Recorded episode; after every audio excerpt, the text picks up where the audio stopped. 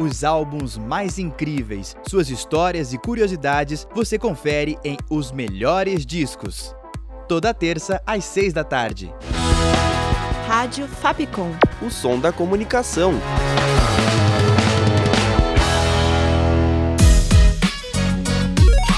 Você curte as atrações da Rádio Fapcom? Então siga a gente nas redes sociais. Procura por arroba canal Fapcom e fique por dentro de tudo que preparamos para você.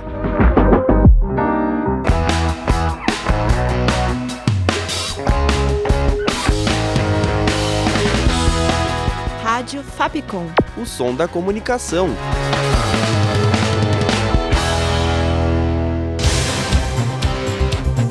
Panorama. Oi, gente, esse é o podcast Panorama. Eu sou a Júlia Lira e no episódio de hoje você vai ficar por dentro das principais notícias da semana, como a greve dos metroviários de São Paulo, o retorno das doações ao Fundo Amazônia, novas medidas para a Lei Rouanet e o resgate de trabalhadores em situação análoga à escravidão no Lola Palusa. Na noite de quarta-feira, dia 22, os metroviários anunciaram greve a partir da meia-noite de quinta, dia 23, nas linhas azul, vermelha, verde e prata.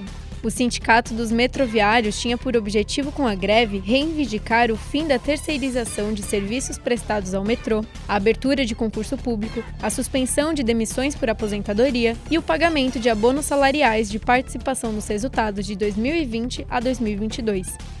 Ainda pela manhã de quinta, os funcionários anunciaram que aceitariam retornar com 100% do funcionamento uma vez que as catracas fossem liberadas, portanto, a população não teria que pagar a passagem.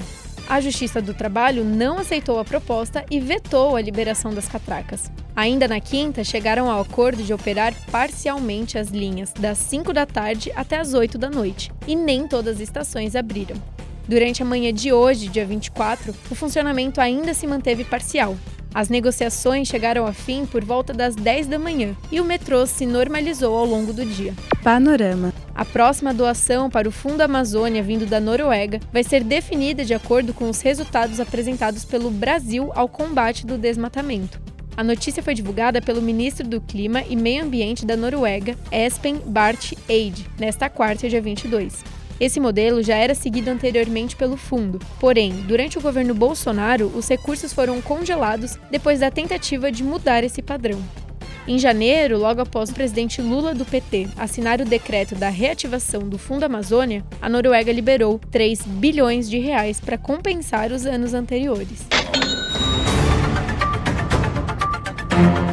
Nesta quinta, dia 23, a ministra do Planejamento, Simone Tebet, afirmou que o déficit nas contas do governo deve ficar em torno de 120 bilhões de reais neste ano. O resultado contraria o valor que foi divulgado nesta quarta, dia 22, pelos Ministérios do Planejamento e da Fazenda. Eles haviam chegado no valor de 107,6 bilhões de reais.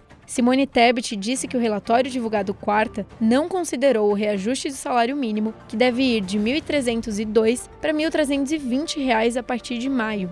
Outro ponto colocado pela ministra é o corte de despesas pelo governo, que foi pedido por analistas para viabilizar uma redução de juros por parte do Banco Central. Panorama. Durante a noite dessa segunda, dia 20, o governo federal decidiu pelo aumento do percentual da taxa de juros do consignado do INSS. O valor atual de 1,70% deve ficar entre 1,9% e 2% com esse aumento. A mudança foi feita a pedido do ministro da Previdência Social, Carlos Lupe. O novo valor foi um meio termo encontrado entre os desejos de Lupe e os bancos, que, semana passada, já suspenderam consignado aos aposentados. Uma operação da Polícia Federal prendeu nove suspeitos de integrarem uma facção criminosa que planejava atentados a autoridades, e isso nesta quarta, dia 22. O senador Sérgio Moro, da União Brasil, era uma dessas autoridades alvo da facção. O presidente Lula, do PT, afirmou que acredita que seja mais uma armação de Sérgio Moro nas investigações que levaram às prisões, mas seria cauteloso e esperaria saber o porquê da sentença. Panorama. A publicação de um decreto que vai determinar novas medidas para a Lei Rouanet anda sendo preparado pelo presidente Lula. De acordo com uma nota obtida pelo jornal Folha de São Paulo, este decreto tem por objetivo regulamentar regras e procedimentos para todos os mecanismos de fomento cultural do Brasil. Ele foi apresentado nesta quinta, dia 23, pelo presidente, junto à ministra da Cultura, Margarete Menezes. E bora falar de cultura?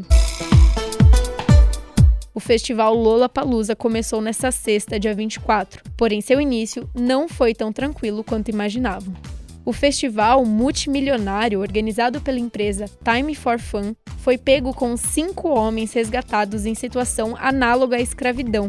Eles trabalhavam 12 horas diárias carregando bebidas, não podiam deixar o lugar do evento e ainda dormiam em papelões. O resgate aconteceu nesta terça, dia 21, e a empresa que organiza foi obrigada a ressarcir 10 mil reais a cada um desses trabalhadores. O processo ainda corre pelo Ministério Público do Trabalho.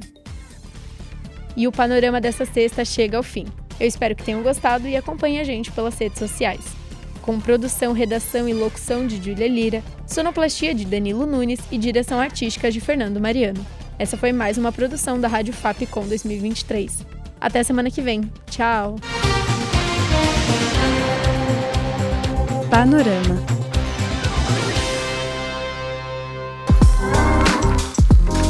História, tradição, cultura e diversão você encontra andando e ouvindo pela cidade.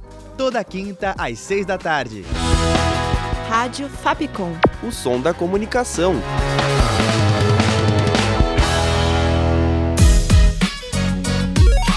Você curte as atrações da Rádio Fapcom? Então siga a gente nas redes sociais. Procura por arroba canal Fapcom e fique por dentro de tudo que preparamos para você.